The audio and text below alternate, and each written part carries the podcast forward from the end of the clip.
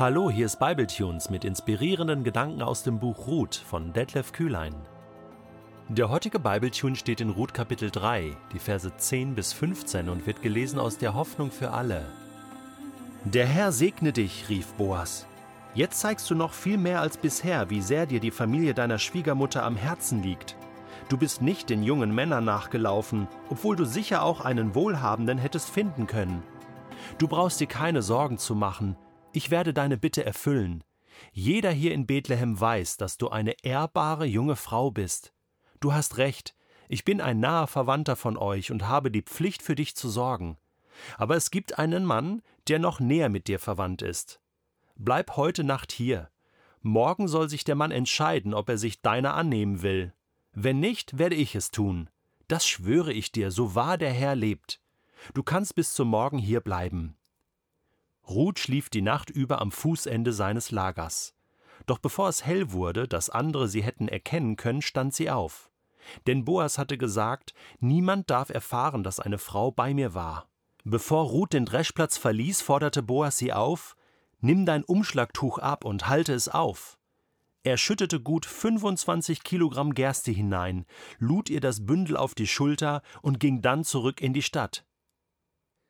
Ich bin ganz ehrlich, diese Geschichte mit Boas und Ruth, sie klingt fast wie ein Märchen oder zu schön, um wahr zu sein. Und deswegen glaubt man es nicht wirklich. Ja, das ist doch ein bisschen erfunden oder ähm, einfach geschönt an vielen Stellen. Hier äh, wird was, hier wird was übermalt und in Wirklichkeit war das doch ganz anders. Und man muss da dann so das Schmutzige und Negative so zwischen den Zeilen lesen. Nein, ich glaube das nicht, weil es diese Menschen, wenn auch nur wenige, aber es gibt sie, diese Vorbilder, die einfach integer sind, die das, was sie sagen in der Öffentlichkeit, auch heimlich tun, nämlich ehrlich sind, ehrbar sind, integer sind und nicht noch irgendwelche schmutzigen Dinge am Laufen haben. Es gibt viele schlechte Beispiele in der Bibel, im Ersten und im äh, Neuen Testament, ja, aber hier nicht. Boas und Ruth, ich bleib dabei.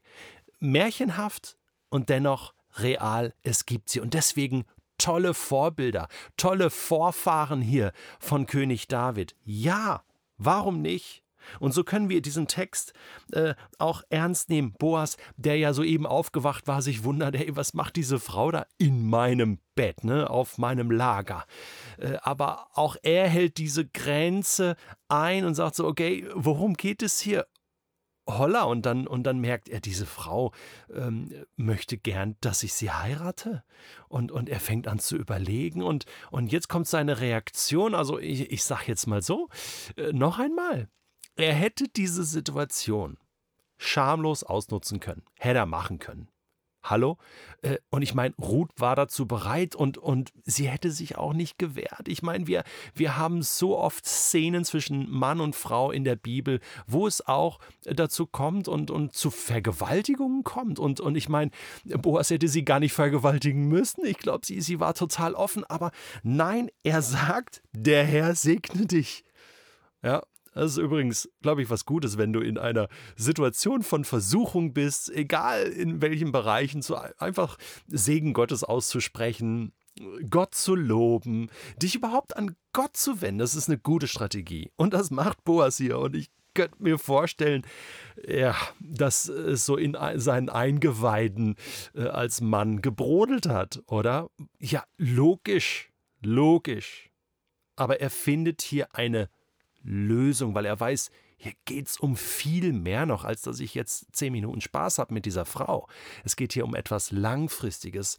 Und er erkennt in Ruth wirklich diese ehrbare Frau, wo, wo er auch spürt, hey, das dürfte ich dieser Frau jetzt auch einfach gar nicht antun. Gott ist mein Zeuge und ich möchte es Ruth auch nicht antun. Nein, auf gar keinen Fall. Der Herr segne dich. Und jetzt kommt genau das, was ich sage. Er bringt es auf den Punkt. Er sagt, so als Zeugnis über Ruth, Jetzt zeigst du noch viel mehr als bisher, wie sehr dir die Familie deiner Schwiegermutter am Herzen liegt. Das war ihm schon vorher aufgefallen. Und dann sagt er, du bist nicht den jungen Männern nachgelaufen, obwohl du sicher auch einen Wohlhabenden hättest finden können. Ja, auch das war ihm klar. Jetzt, er ist ja doch schon auch ein bisschen älter. Ja, du brauchst dir keine Sorgen machen. Du brauchst dir keine Sorgen machen. Ich werde deine Bitte erfüllen. Jeder hier in Bethlehem weiß, dass du eine ehrbare junge Frau bist. Eine ehrbare junge Frau. Für die halte ich dich auch, Ruth. Du bist ein Vorbild. Du bist integer. Du bist in Ordnung, Ruth. Und krass, wie du das hier machst. Und, und toll, wie wir beide jetzt hier die Grenzen einhalten können. Und lass uns schauen, dass wir wirklich zu einer tollen Lösung kommen. Ich werde dich unterstützen. Denn du hast recht, ich bin nah Verwandter von euch, hab euch gern, hab aber auch die Pflicht, für euch zu sorgen. Das ist so.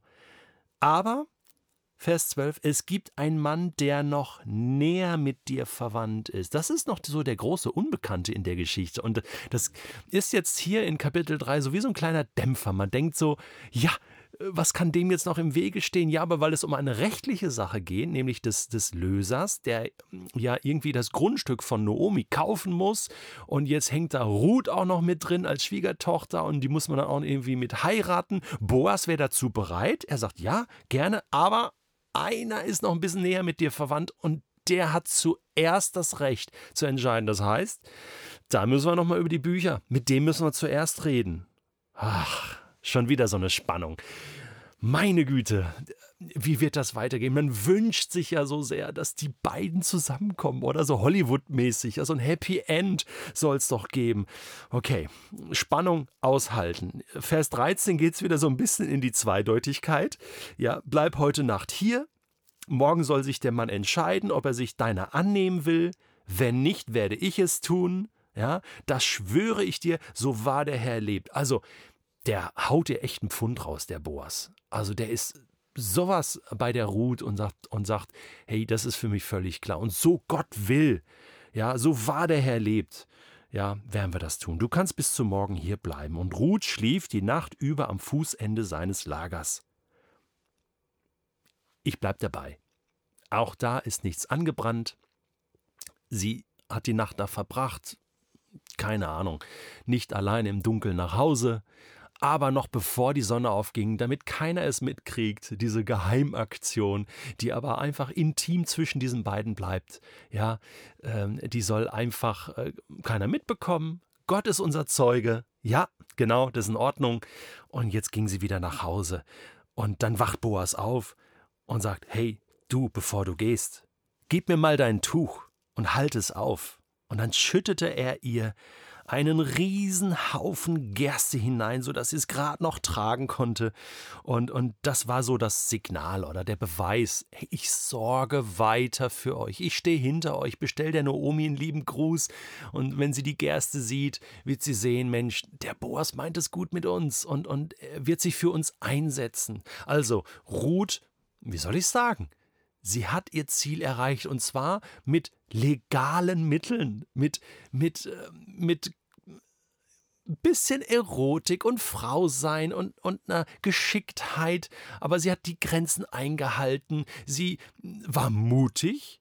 Sie, sie hat einen, einen gesellschaftlich höher stehenden Mann gefragt, ob er sie heiraten wird. Das ist ungewöhnlich und da hätte sie auch eine Abfuhr äh, für bekommen können. Sie hätte äh, missbraucht werden können. Äh, Boas hätte die Situation ausnutzen können. Viele hätte, hätte und Möglichkeiten und Wenn und Aber äh, hat es da gegeben, aber, aber es ist anders rausgekommen. Ruth geht aus dieser Geschichte als die Beschenkte hinaus und weiß was?